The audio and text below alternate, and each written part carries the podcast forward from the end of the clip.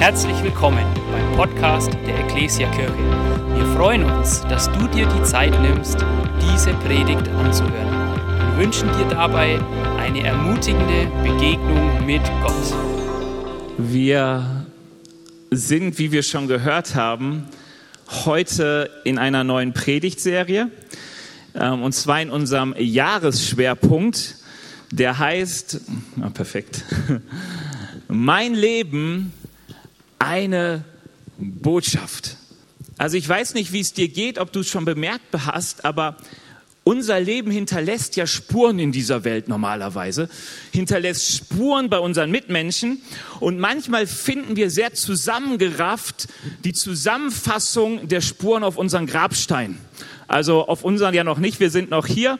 Aber wenn man so über den Friedhof geht, dann kann man zum Beispiel manchmal noch, eher selten, das war früher so ein typischer Aufdruck, Arbeit war sein Leben. Ja, das, das war die Fußspuren, die Abdrücke, die jemand stark zusammengerafft bei den anderen hinterlassen hat. Arbeit war sein Leben. Und manchmal konnte man dann noch Ergänzungen lesen, er setzte sich ein für alle, nur nicht für sich selbst. Also es musste nicht heutzutage nur negativ verstanden werden. Ähm, manchmal findet man es, manchmal findet man es in, in den Erzählungen, die Menschen erzählen über andere Menschen, die ihnen begegnen. Ja, dass man hört, hey, das ist die Person, die sich so aufopfert für ihre Kinder. Oder dass man hört, hey, das sind die, denen geht es nur um den Erfolg. Das sind dann so Fußspuren, die Abdrücke, die dein Leben hinterlassen kann. Ich weiß nicht, ob dir wichtig ist, welche Botschaft dein Leben trägt, welche Fußspuren dein Leben hinterlässt bei deinen Mitmenschen. Ähm, aber das Interessante ist, Gott ist wichtig, dass unser Leben gute Fußabdrücke, gute Fußspuren hinterlässt, eine gute Botschaft hat. Er liebt und feiert es, wenn unser Leben das, was Jesus tut, das, was Gott tut, verherrlicht und ehrt. Also wenn Fußspuren, die wir bei anderen hinterlassen, sich darin widerspiegelt, dass wir Christus ihnen widerspiegeln. Und was unser Wunsch ist, auch in diesem Jahr, also Jahresschwerpunkt heißt für uns, das ist der Schwerpunkt, den wir in diesem Schuljahr haben, 2021, 2022, mein Leben eine Botschaft. Der ist uns als Gemeinde, als Gemeindeleitung so aufs Herz gelegt worden und uns so wichtig geworden, ähm, weil wir wissen, dass es nicht ein Automatismus ist, dass unser Leben eine Botschaft ist, die Gott ehrt. Also ich fand mal so einen interessanten Spruch in Römer 2,24 gefunden, da zitiert Paulus Jesaja. Und Jesaja sagte damals zu den Juden, euretwegen ist der Name Gottes in der ganzen Welt verspottet. Und das ist so interessant, weil es gibt nichts, was die Juden mehr heiligen als den Namen Gottes, nämlich Jahwe. Und die, der Ausdruck, den, den Gott durch Jesaja ausrichten lässt und den Paulus auch wiederholt ist, am Ende ist der Name Gottes durch euer Leben mehr verspottet worden als durch alle anderen.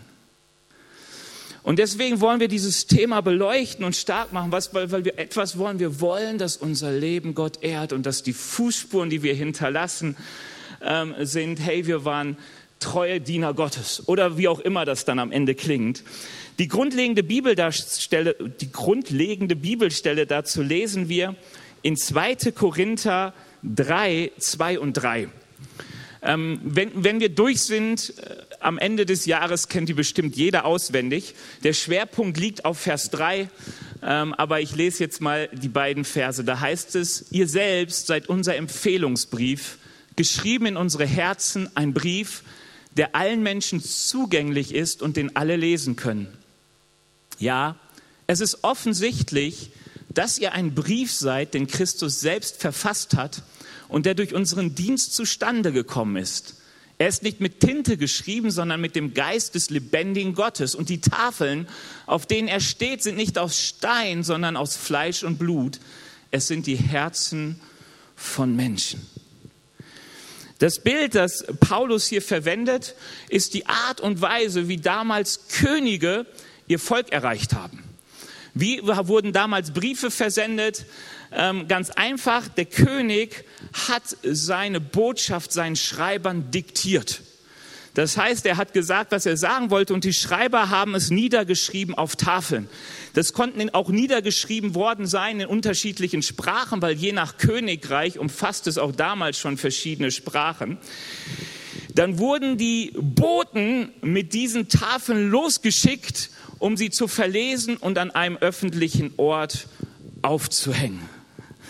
Ähm, und so kam die Botschaft des Königs an sein Volk, an alle Menschen in seinem Reich. Und Paulus bezieht dieses Bild auf die Korinther und sagt, hey, ihr selbst seid ein Brief, den Gott an alle Menschen versendet, die in eurem Umfeld sind, die euch sehen und die von euch hören. Ähm, lesbar wurde er durch den Heiligen Geist und durch den Dienst des Timotheus und Paulus, nämlich der Dienst der Herzen verändert. Also du kannst auch sagen, um in dem Bild zu bleiben, der Heilige Geist war die Tinte, die auf den Herzen geschrieben hat oder die Tinte, durch die die Herzen der Korinther verändert wurden, ähm, angefacht durch den Dienst, den Paulus und Timotheus bei ihnen getan hat. Und jeder, der von ihnen hörte und jeder, der sie sah, konnte diesen Brief, die Botschaft Gottes lesen. Und das ist der grundlegende Vers, der uns beschäftigt, dass wir sagen, das wollen wir sein. Wir wissen eigentlich, Gott wünscht uns, dass wir Briefe Gottes sind in unser Umfeld, dass jeder durch uns das Evangelium, die Botschaft Gottes, den Liebesbrief Gottes an die Menschen lesen kann. Das wollen wir mit Leben füllen. Die Predigtserie selbst hat jetzt drei Einheiten, drei Sonntage. Ähm, mein Leben, eine Botschaft ist das Hauptthema. Und ähm, ich glaube wirklich und wir glauben als Gemeinde, es ist absolut lebenserfüllend, wenn man sich Gott als Briefpapier zur Verfügung stellt. Ja, ich versuche immer mal wieder dieses Bild aufzugreifen. Heute haben wir Papier, wir müssen keine steinernen oder hölzernen Tafeln mehr nehmen. Es ist so lebenserfüllend, sich als Briefpapier Gottes zur Verfügung zu stellen. Es ist so lebenserfüllend, sich von Gott senden zu lassen. Und es ist so lebenserfüllend, einen göttlichen Unterschied im Leben anderer zu machen. Deswegen sind die drei Teile, die haben wir genannt, du bist gesendet, du bist befähigt und du bist sichtbar. Heute starten wir mit dem ersten Teil, nämlich du bist gesendet. Wir sind gesendet. Ich bin gesendet. Mein erster Punkt ist, du bist eine Postsendung Gottes. Ja, du bist eine Postsendung, so habe ich es mal genannt, ähm, Gottes. Gott hat dich berufen und bestimmt, dass du von ihm hingesendet wirst. Oder ich habe es mal mit einem ähm, ähm, Spruch oder so kurz zusammengefasst mit, wen Jesus ruft, den sendet er. Wen Jesus ruft, den sendet er. Das kannst du wissen und ich möchte dir das mal so an ein paar Bibelstellen zeigen. Ähm, da heißt es zum Beispiel in Markus ähm, 3, über Jesus. Jesus bestimmte zwölf, die Apostel nannte. Sie sollten ständig bei ihm sein und er wollte sie aussenden, damit sie seine Botschaft verkündeten. Da geht es um die Jünger Jesu. Was sagte Jesus? Er suchte sie aus, damit sie A bei ihm seien und B, um sie auszusenden, Botschafter zu sein. Ähm, dann sagt Jesus zu ihnen, oder nicht sagt zu ihnen, sondern er betet zum Vater, wie du mich in die Welt gesendet hast, so sende ich sie in die Welt. Also die, die an mich glauben, auch die, die in Zukunft an mich glauben werden. Also wenn du bis jetzt von Gott gerufen wurdest und sagst, hey, es ist so gut, ähm, Gott trägt meine Sorgen, ich, ich, er stärkt mich, er hat mich lieb, ich erlebe das, dann weißt du immer, dass die Zurüstung, die du erlebst bei Jesus, auch gleichzeitig eine Ausrüstung ist. Also du wirst nicht nur zugerüstet, sondern gleichzeitig ausgerüstet, um gesendet zu werden. Das erleben wir übrigens in der ganzen Bibel. Du kannst dir mal sämtliche Berufungsgeschichten angucken. Die Geschichte vom Abraham, von Mose, von Noah, von Maria, von Elisabeth. Du kannst alle möglichen Namen angucken und gucken, wie Gott in ihr Leben trat. Und du wirst immer merken, Gott rief sie zu sich, um sie für sich auszusenden. Um sie für sich auszusenden. Hey, das Evangelium, das Erlebnis, die Erfahrung, die wir mit Jesus machen, ist nie Privatsache, sondern ist da, um geteilt zu werden, weitergetragen zu werden, gelebt zu werden, gefeiert zu werden. Also du wirst eins in der Bibel nie finden, dass Glaube Privatsache ist. Also vielleicht mal so ein Punkt, weil der in unserer Gesellschaft so groß ist, wenn du auch denkst, hey, ist doch, ist doch immer die eigene Sache, dann wird Jesus sagen, nee, also den Glauben, den ihr an mir habt, der muss weitergetragen werden. Ihr sollt zu Botschaftern werden. Und ähm, in dem Sinne sind wir sozusagen alles Briefträger oder Postboten für Gott. Also du kannst das auch in diesem Bild bleiben. Ich mag ja Bilder, die man irgendwie im Alltag findet. Ein Postbote hat ja den eigentlichen Auftrag, vom Absender Briefe zum Empfänger zu bringen. Und in diesem Sinne sind wir auch Menschen, die den Glauben, den wir erlebt haben an Christus, von Christus selbst in die Welt hineinzutragen. Wir sind dazu gesandt, befähigt, berufen, bestimmt, ihn sichtbar zu machen.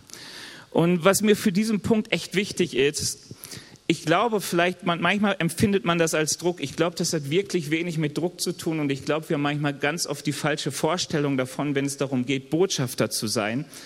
Aber was ich so interessant finde, was Paulus, Petrus so oft die Berufenen gefeiert haben, ist, dass es ein echtes Vorrecht ist, im Mitarbeiterstab des Königs aller Könige zu sein. Es ist ein absolutes Vorrecht für Gott unterwegs zu sein. Es ist ein absolutes Vorrecht, ähm, dem König aller Könige zu dienen. Deswegen nennt sich Paulus, ich bin ein Diener Christi, weil er sagt, hey, es gibt nichts Besseres. Als Petrus äh, geschlagen wurde aufgrund von Christus, hat er es gefeiert. Die sind da rausgegangen, haben gesagt, juhu, sie haben sich gefreut, für Christus zu leiden. Warum? Weil es eine Ehre ist, ähm, im Team Gottes zu sein. Es ist eine Ehre, ein Gesandter Gottes zu sein. Man kann von allen möglichen ja gesandt werden, aber es ist eine Ehre. Es ist eine Ehre. Es ist von hoher Bedeutung. Und du merkst, wie, wenn du so in die Bibel schaust, dass dieser Punkt, diese Sendung Gottes anzunehmen, nicht immer so einfach ist. Also wer so schaut, der merkt, manche taten sich nicht schwer damit. Maria, für mich bewundernswert. Da kommt der, der, Engel zu einer Jungfrau und sagt, hey, du wirst ein Kind gebären, schwanger werden und so, und äh, die nicht verheiratet ist. Und sie wusste, was das ja alles heißt. Nicht ehelich schwanger werden und so weiter, verlobt zu sein, zu wissen, der Mann kriegt Probleme und so. Und sie sagt, hey, wie soll es geschehen durch den Heiligen Geist? Okay. Interessant. David hatte wenig Probleme, aber meine Lieblingsgeschichte Mose sagt Gott viermal richtig klar Nein. Ich bin der Falsche, ich kann nicht reden, warum sendest du mich? Der wollte überhaupt nicht. Jeremia, ich bin zu jung. Wie, wie, wie sollte ich, wie könnte ich? Das ist der Falsche. Ähm, wir sehen Leute, die es richtig abgelehnt haben. Jona, ach Gott, du sendest mich in die Richtung. Ich finde es hier viel schöner. so, wir merken, Gott ist hartnäckig, aber wir merken auch, du kannst mit dieser Sendung, die Gott an dich heranträgt, sehr unterschiedlich umgehen. Diese Bedeutung, dieses Glück vielleicht gar nicht gleich spüren und sagen, juhu, endlich bin ich im Dienst Gottes gestellt. Aber was ich merke, ist, die Menschen, die sich in der Bibel auf diese Sendung einlassen, die sagen, ich habe keine Ahnung wie, Maria, ich habe keine Ahnung, wie es geschehen soll. Also dieser Punkt, der Heilige Geist wird über dich kommen und so, keine Ahnung, ob das irgendwie es praktischer gemacht hat. ähm, so, aber die, die sich darauf einließen, die kamen wirklich in die Bestimmung Gottes. Sie erlebten mehr Nähe Gottes als vorher und gleichzeitig erlebten sie, wie sie zu dem wurden, was Gott in ihnen hineingesteckt hat. Sie erfüllten und kamen in ihre gottgegebene Identität, weil sie einfach Ja zu der Sendung sagten.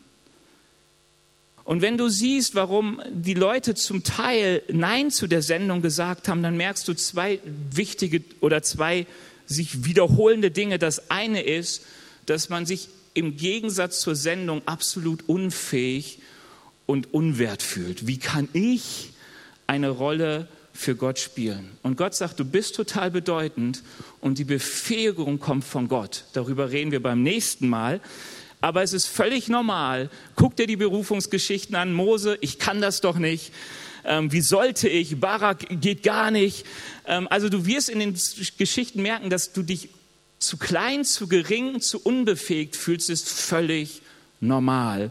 Und das Zweite ist, dass man immer merkt, dass die Wünsche Gottes, die, die Richtung, wo er dich hinsenden will und deine Wünsche, wo du gern hingehen möchtest, nicht immer so im Einklang sind.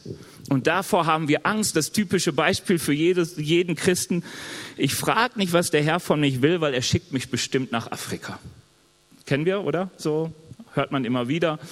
Ähm, aber wenn er dich dahin sendet, dann glaub mir, dann ist Afrika genau der Ort, der dich zu dem macht, was Christus in dich hineingelegt hat. Man muss sich darauf einlassen. Also zusammengefasst, ähm, du bist gesandt von Gott. Jeden, den Gott beruft, den sendet er auch. Du bist Gott von Bedeutung, weil du kannst sein Botschafter sein. Du kannst einen Unterschied machen an den Ort, wo er dich hinsendet. Und was ganz, ganz wichtig ist, die Sendung kommt immer von Gott. Also es ist nicht der Pastor, die Kirche oder sonst ein Mensch, der dich sendet, sondern es ist Jesus, der sagt, so wie mich der Vater gesendet hat, so sende ich jeden einzelner meiner Jünger. Ich sende jeden selbst. Es ist die Ruf, der Ruf Gottes, es ist die Bestimmung Jesus, die er für seine Jünger hat, Gesendete zu sein. Und äh, falls du das bisher noch nicht gehört hast, dann bin ich vielleicht an dieser Stelle auch so ein Briefträger Gottes, der gesandt ist, um dir zu sagen, du bist gesendet. Du bist eine Postsendung Gottes. Du hast einen Auftrag, du hast Bestimmung, du hast Bedeutung für ihn. Du sollst einen Unterschied machen. Der zweite Punkt, dein Leben ist die Litfaßsäule Gottes. Ich bin mir gar nicht mehr sicher, ob Litfaßsäulen heute noch so bekannt sind. Ob man sieht sie, gell? Ich habe gelesen, 1854 die erste in Berlin aufgestellt, vom Ernst Litfaß erfunden. Daher kommt auch der Name. Das war der Ernst Litfaß, der gesucht hat, der gefunden hat, die erfunden hat, die Litfaßsäule, so ein Werbeträger, wo man sämtliche Botschaften dranheften kann, damit sie möglichst viele Menschen sehen. Deswegen kann man da auch sehr große Plakate dran machen. Weißt du, und wenn es darum geht, Botschafter zu sein, dann sagt Gott, er sendet uns als Botschafter. Und die Botschaft trägt nicht nur unser Mund, sie trägt nicht nur unsere Taten, unser ganzes Leben soll diese Botschaft sein. Es gibt ja so viele unterschiedliche Meinungen dazu, manchmal wenn es um Evangelisation, um Mission geht, dass man manchmal hört, hey, ähm, wie war es so ähnlich, es reden deine Taten, wenn es nötig ist, gebrauche auch Worte. Ich glaube, worum es Gott geht, ist, dass unser ganzes Leben das ist, was ihn bezeugen soll. Worte, Taten, Haltung, Denken, einfach unser Sein. Erst da, wo all das in Übereinstimmung ist, wird die Botschaft wirklich kraftvoll, oder? Also wenn ich noch so tolle Taten habe und meine Worte passen nicht dazu, dann ist es eine Botschaft, die brüchig ist. Und wenn ich noch so tolle Worte habe und keine Taten dazu, bin ich ein Dummschwätzer, dann hat es erst recht keine Kraft. Ähm, die lauteste Sprache, die ein Mensch sprechen kann, ist das Sein seines Lebens hey, in den Ausdruck dieser Ich bin-Worte Jesus kommt etwas heraus, nämlich dass Jesus sagt, ich bin etwas. Vom Kopf bis zum Fuß durchgehend, das so bin ich, so bin ich echt und authentisch. Der Name Gottes, Jahwe, enthält genau diesen Punkt, dass Gott immer der gleiche ist, gestern, heute und in Ewigkeit. Es gibt keinen Widerspruch zwischen seiner Haltung, seinen Taten, seinen Worten und seinem Sein. Also wenn du einen Widerspruch da entdeckst, dann heißt es erstmal nur, dass dein Gottesbild noch nicht ganz in Ordnung ist. Und das ist auch völlig normal. Wir alle wachsen ja in der Gotteserkenntnis. Also was die Bibel sagt, wir sind die Litfaßsäule Gottes dadurch, dass sich das Evangelium an dem zeigt, wie es unser Leben verändert. Das Evangelium ist die Siegesbotschaft Gottes, die Rettungsbotschaft Gottes und sie kommt dadurch zum Ausdruck, dass sie rettet und siegt, dass sie unser Leben verändert, dass unsere Herzen verändert werden, dass sie wirklich eine Kraft hat, und zwar die Kraft, die sogar Herzen verändern kann, die die Kaputtes wieder instand setzen kann, die die Zerbrochenes wieder heilen kann. Das ist der Grund, weshalb das Evangelium so, wie soll man sagen, so ein Lauffeuer entwickelt hat, gerade am Anfang, weil es einen erlebbaren, kraftvollen Unterschied in den Leben der Menschen machte. Es hat Kraft. Als ich mein Leben Jesus ganz still und heimlich auf meinem Bett gab, hat meine Mutter mich nach zwei Wochen gefragt, Benny, sag mal, hast du dich bekehrt? Warum? Weil scheinbar sich etwas verändert hat in mir. Noch niemals bewusst, weil ich konnte nicht feststellen, warum meine Mutter mir das ansah. Es hat Kraft.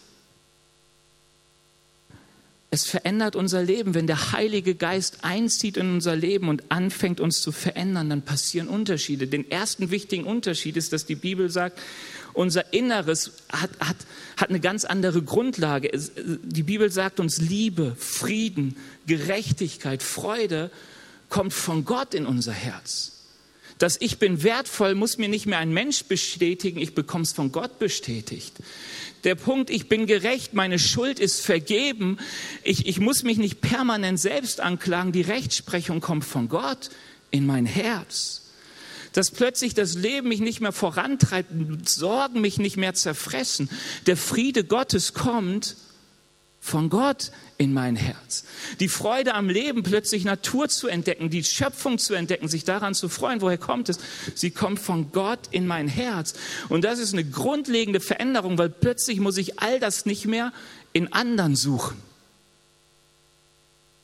Plötzlich bin ich frei zu lieben, weil ich merke, ich bin von Gott geliebt. Plötzlich bin ich frei, mich an allem Möglichen zu freuen, weil die Freude ja schon von Gott kommt. Hey, das ist so eine grundlegende Herzensveränderung, die spüre ich erstmal innerlich, aber es ist völlig klar, dass wenn die Basis sich so verändert und ich nicht mehr mein Umfeld verantwortlich machen muss für meine Freude, für meine Liebe, für meine Gerechtigkeit, wenn ich nicht mehr sagen muss, du musst mich aber gerecht behandeln und wenn du nicht endlich, was weiß ich nicht, bei dir entschuldigst, dann werde ich dich ewig hassen, wenn all das nicht mehr vonnöten ist, dann wird sich plötzlich auch meine Haltung und meine Prioritäten verändern. Die Bibel sagt uns, das Denken ändert sich. Gott wird wichtig und Gott wird persönlich und plötzlich wird dir wichtig, was Gott wichtig ist. Das erleben wir in jeder Beziehung. Ich mag plötzlich Katzen. Ich bin Hundemensch, ja? So. Hunde sind cool, die hören manchmal, wenn man einen etwas sagt. Meine Frau liebt Katzen. Jetzt haben wir eine Katze zu Hause. Ich liebe auch Katzen. Also nicht so, wie meine Frau sie liebt, aber hey, sie, sie darf auch in unser Bett schlafen und es ist okay für mich. Ich streichel sie, ich nehme sie auf meinen Arm. Selbst manchmal setze ich sie sogar auf unseren Tisch, auch wenn es immer noch manchmal irgendwie eklig ist. Aber so ist es halt.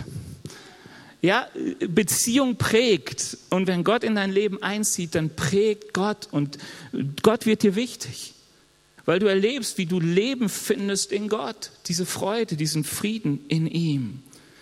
Und dann sagt uns die Bibel, dass diese ganze Veränderung, die in meinem Innern stattfindet, natürlich nach außen getragen wird.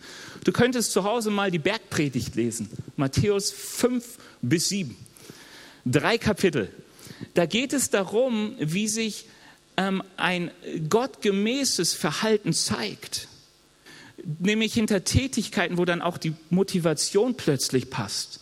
Ja, dass man ähm, zum Beispiel spendet, nicht mehr um von anderen gesehen und geehrt zu werden, sondern weil man spendet, weil man sagt, ich, ich habe ein Drängen, wirklich was Gutes zu tun. Mir ist völlig egal, ob es Menschen sehen oder nicht.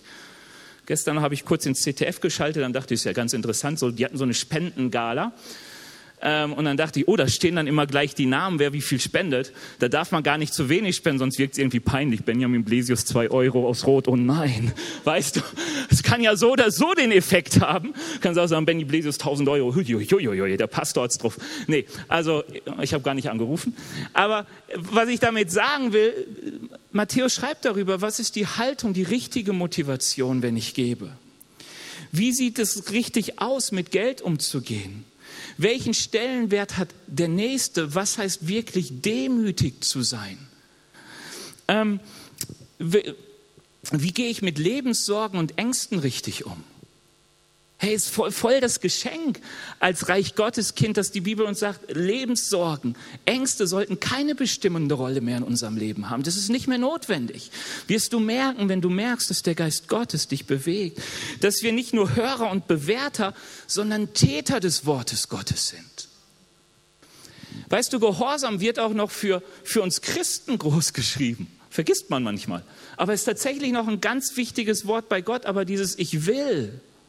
Ich will, ich wünsche mir das, weil Gott ist mir wichtig. Wieso will ich ihm wehtun? Wäre ja blöd. Und die Bibel sagt uns, dass all diese Veränderungen durch den Heiligen Geist in uns gewirkt werden. Das ist die Tinte, die am Ende wirklich auf unserem Briefpapier des Herzens kleben bleibt. Das ist das, was am Ende wirklich uns zu der Litfaßsäule macht, ist das, was der Heilige Geist in unserem Leben, in unserem Herzen verändert. Es sind nicht die zwanghaften Dinge irgendwie sein zu müssen, sondern sich dem Heiligen Geist auszuliefern, dass er unser Herz und unser Leben verändern kann. Wie das geht, nächste Woche mit bei Du bist befähigt. Da gehe ich jetzt nicht weiter drauf ein. Aber was wichtig ist, ist hier schon mal zu wissen, Du bist die Litfaßsäule, weil egal wo du bist, das, was rausscheinen soll aus dir, soll das Werk sein, das Gott in und an dir tut. Ähm, ich glaube, ich habe auch irgendwie noch mal, oh, das ist irgendwie, oh, ich hoffe, ich habe dir nicht den falschen Speicherpunkt weitergegeben. Ähm, also ich habe auch noch mal so diese Grundaussage: Es gibt keine so kraftvolle Predigt auf der Welt wie ein vom Evangelium verändertes Leben. Der letzte Punkt ist, du bist wichtig, man könnte auch sagen lebenswichtig für deine Empfänger.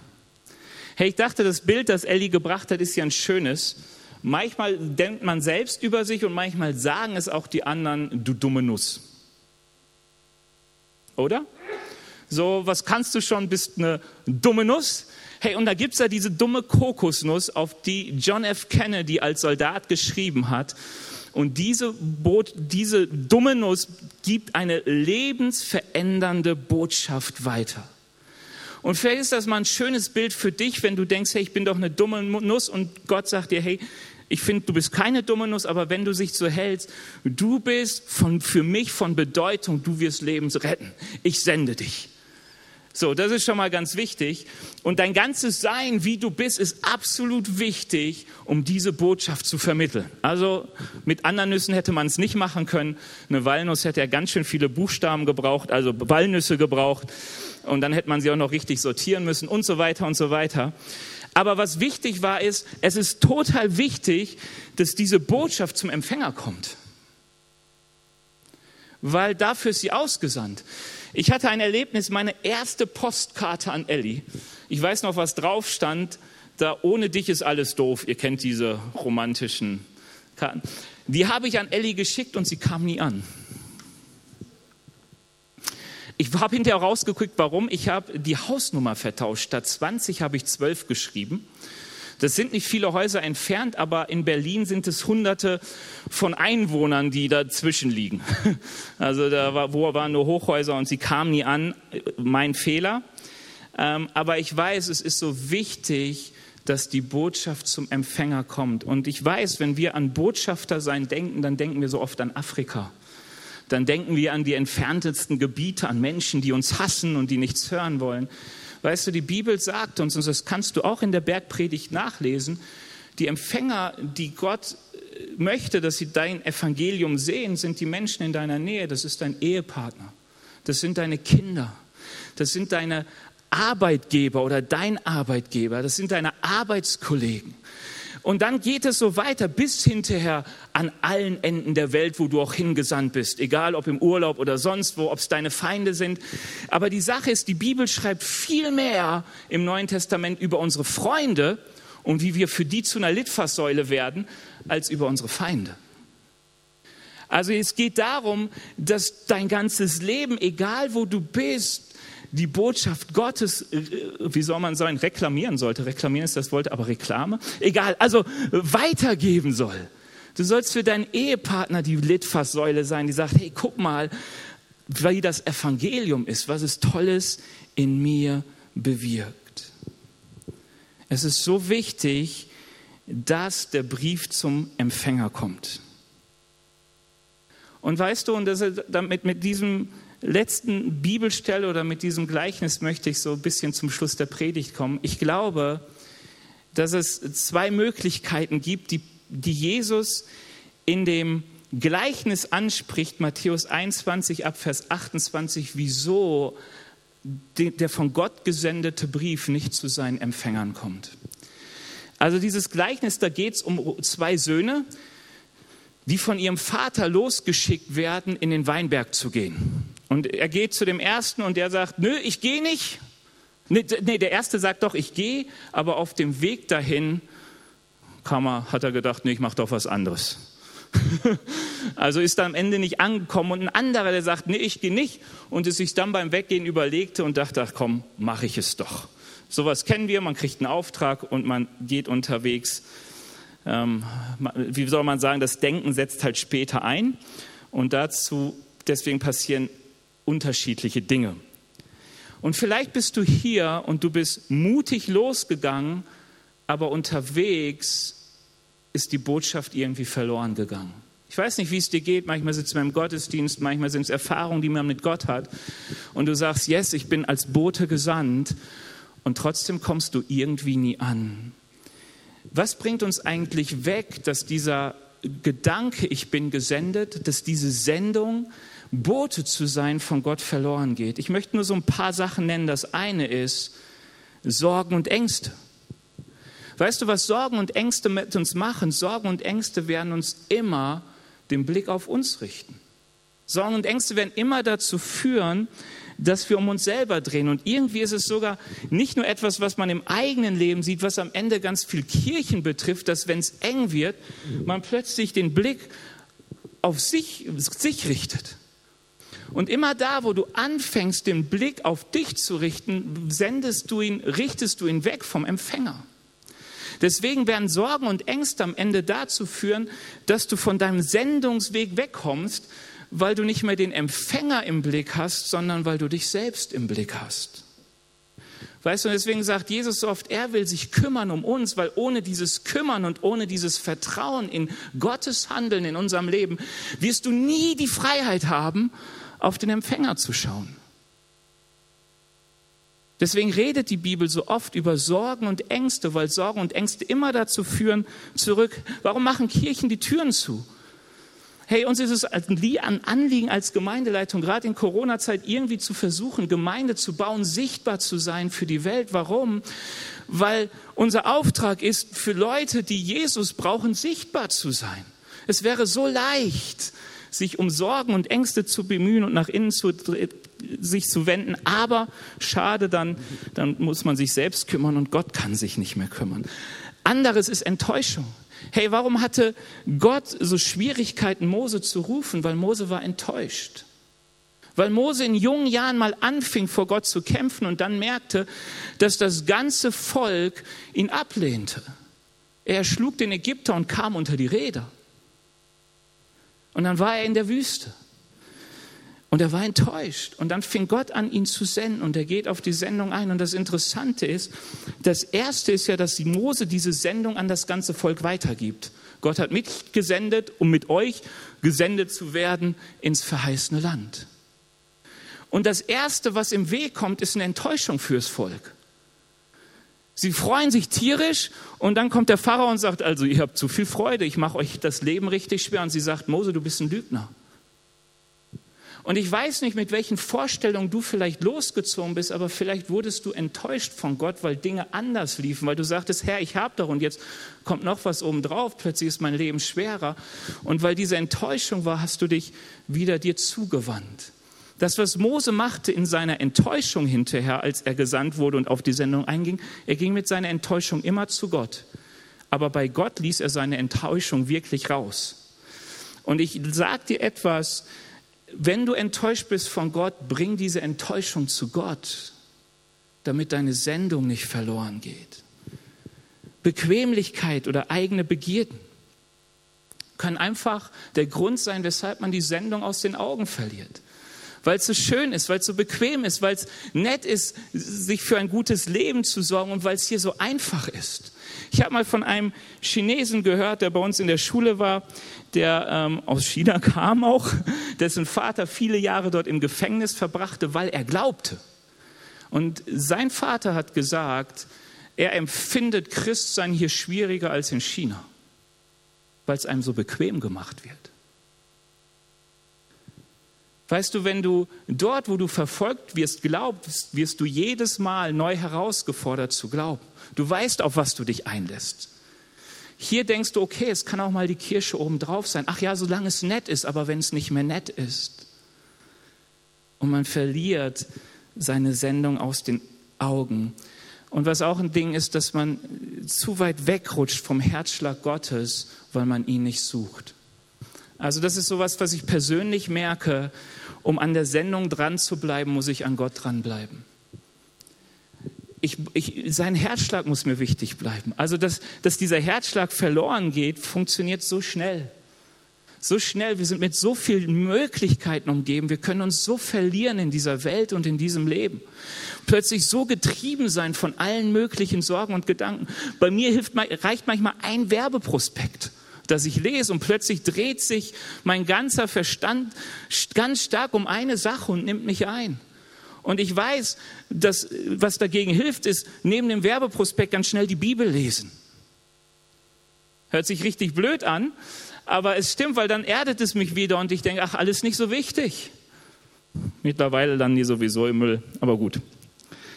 Ähm, aber vielleicht bist du auch hier, und das ist der andere Punkt, dass du bisher gesagt hast, ich war der, der sagte, nein, die Sendung bin nicht ich, das, dafür ist der Pastor zuständig, dafür sind die Ältesten zuständig. Keine Ahnung, ja, der Pastor wird auch bezahlt. Ähm, Sendung, das, ich bin doch gar nicht gesandt. Und ich möchte dich zu einem ermutigen heute Morgen, nimm diese Sendung an, weil sie von Christus dir zugesprochen wird. Den, den er ruft, den sendet er. Du bist von Gott gesandt, das Reich Gottes in dein Umfeld hineinzutragen. Ich habe so einen Satz. Für viele Menschen ist dein Leben der einzige Zugang zum Evangelium. Du bist wichtig für deine Empfänger, weil außer dir vielleicht niemand die Menschen in deinem Umfeld mit dem Evangelium erreichen kann. Über das Wie sprechen wir noch. Aber was so wichtig ist, dass du sagst, ich muss erstmal verstehen, ja, ich bin wichtig und es ist meine Sendung. Es gibt nicht nur ein paar erwählte Evangelisten, ähm, die gibt es ja auch, aber jeder Einzelne, der von Gott gerufen wird, ist wichtig und ist gesandt, dazu ein Ja zu finden. Glaub mir, es geht nicht um besondere Maßnahmen, es geht nicht besondere Sprüche, die du auf den Lippen hast, aber es, gibt, es geht darum, keine Ausrede mehr zu haben, wenn Gott dich senden will. Verstehst du, hab keine Angst vor Überforderung. Die Ausrede ist völlig normal. Davon hat sich Gott nie beeindrucken lassen, weil es immer so ist, dass wir für seine Sendung seine Kraft brauchen. Es ist immer so, dass wir für seine Sendung Gott vertrauen und nicht Selbstvertrauen brauchen. Es ist immer so, dass wir für seine Sendung seine Vision und nicht meine Vision brauchen. Weißt du, weil es geht hier etwas, dass ich etwas tue im Auftrag des Königs. Ich bin von ihm gesandt. Der wichtige Punkt ist einfach nur, dass ich aufhöre, Nein zu sagen, sondern einfach erstmal Ja sage und dann gucke, was kommt. Einfach weil es richtig ist. Also, wenn du schon gesendet wurdest und gemerkt hast, du bist weggekommen von Empfänger, guck mal, was es war und bring es zu Gott. Wenn du bisher immer Nein gesagt hast, fang an damit zu wissen, hey, ich bin gesendet. Dank Gott dafür. Und ich sage dir etwas, ein gutes Gebet ist das Vaterunser. Und zwar nicht als, als runtergelabertes Gebet, als nett schön gebetet. Ich sage wohl, Herr, auch ich vergib meinen Feinden, aber es ist alles noch wie genau danach, wenn ich gebetet habe. Wenn du dieses Gebet betrachtest, merkst du, es gehört zu den gefährlichen Gebeten. Also wer sich an Jahresanfang erinnert, da hatten wir dieses Thema gefährliche Gebete. Gebete, die mich fordern. Bitten, die ich spreche, die mich fordern. Und hey, das fängt schon an mit unser Vater im Himmel. Geheiligt werde dein Name. Oh, ich will, dass sein Name geehrt wird, dass er hochgehalten wird, dass sein Reich kommt, dass sein Wille geschieht. Ich gebe mich zufrieden mit Brot. mit dem täglichen. Hey, da sind so viele Sachen drin, wo du merkst, hier geht es plötzlich um eine Ausrichtung. Ich will Bote Gottes sein. Ich verstehe mich als Botschaft von Gott. Ich bin die Postsendung Gottes. Ich will das sein. Die Lobpreisband darf mal nach vorne kommen. Weil ich möchte mit uns, gut, viel Zeit haben wir nicht mehr, aber auf jeden Fall noch ähm, so die Möglichkeit geben, dass Gott an unseren Herzen wirkt. Weißt du, weil eins weiß ich genau und das merke ich auch in mir, mir hilft mein Wissen nicht so viel. Weißt du, bei dem Punkt zu wissen, ich bin gesendet, das ist gut, wenn mein Wissen das weiß, dass Gott mich irgendwie sendet, aber es ist so wichtig, es ist ein geistliches Erleben, es ist eine Handschrift, die der Heilige Geist auf meinem Herz schreibt. Das ist, wovon Paulus redet. Paulus sagt, hey, wir sind Diener, wir sind also Menschen, die den Heiligen Geist zu jemandem bringen, die die Botschaft Gottes zu jemandem bringen, aber er muss sie reinlassen, dass der Heilige Geist anfangen kann, auf das Herz zu schreiben. Also ich bin heute ein Postbote, wenn man so will, der sagt, ich bringe eine Botschaft von Gott, du bist gesendet aber dass diese Sendung Frucht bringt in dir, dass du dich als Gesendeter erlebst, dass du sagst, ich habe Freude dran, das erlebst du, wenn du dem Raum gibst. Wir hatten am Mittwoch den mittendrin. Und wer kam hier nochmal nach vorne wegen Matthäus 6, Vers 33? Wer kam nochmal nach? Aber ist auch nicht so wichtig. Also es kam eine Person nach vorne. Ja, ich glaube, das war die ähm, Silvia. Die Silvia Mössner kam nach vorne und sagte, hey, dieses, Michi hat letzte Woche darüber gepredigt, ähm, trachtet zuerst nach dem Reich Gottes und nach seiner Gerechtigkeit und das alles wird euch hinzugetan werden. Und sie hat gesagt, sie kam aus der Predigt, sie hat so zu ihr gesprochen und sie merkte, hey, es ist ein Vorrecht, dass ich das Reich Gottes weiterbringen kann. Sie hat so angesprochen, was Michi sagte, was Jesus über sich gesagt hat, dass er sagte, hey, ich bin mitten unter euch, das Reich Gottes ist mitten unter euch. Also als Jesus sagt, da wo ich bin, ist das Reich Gottes. Und bei Silvia hat das so eingeschlagen wie eine Bombe und sagte, wie cool, egal wo ich bin, auf meinem Arbeitsplatz, in meiner Familie, ich trage das Reich Gottes dort hinein. Sie hat gesagt, plötzlich war dieser Druck nicht da, sondern die Freude darin, was es für ein Vorrecht ist.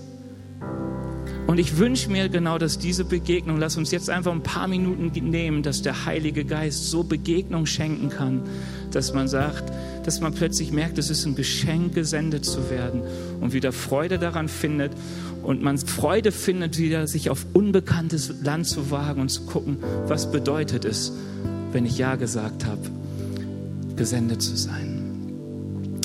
Herr Jesus, ich danke dir dafür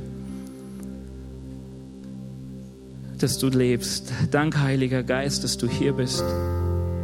Herr, und dass wenn wir auch als Gemeinde dich feiern und dich anbeten, mit vielen hier sind, so bist du doch ein Gott, der ganz persönlich redet. Heiliger Geist, ich bitte dich, dass du jetzt redest.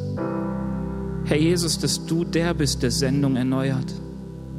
Dass du bist, der neu ruft Herr Jesus, du siehst die, die bisher mal Nein gesagt haben. Und ich bitte dich, dass du ganz neu nochmal die Frage stellst. Herr Jesus, du siehst die, die irgendwie auf dem Weg vom Auftrag abgekommen sind. Und ich bitte dich auch, dass du dort die Frage noch ganz neu stellst.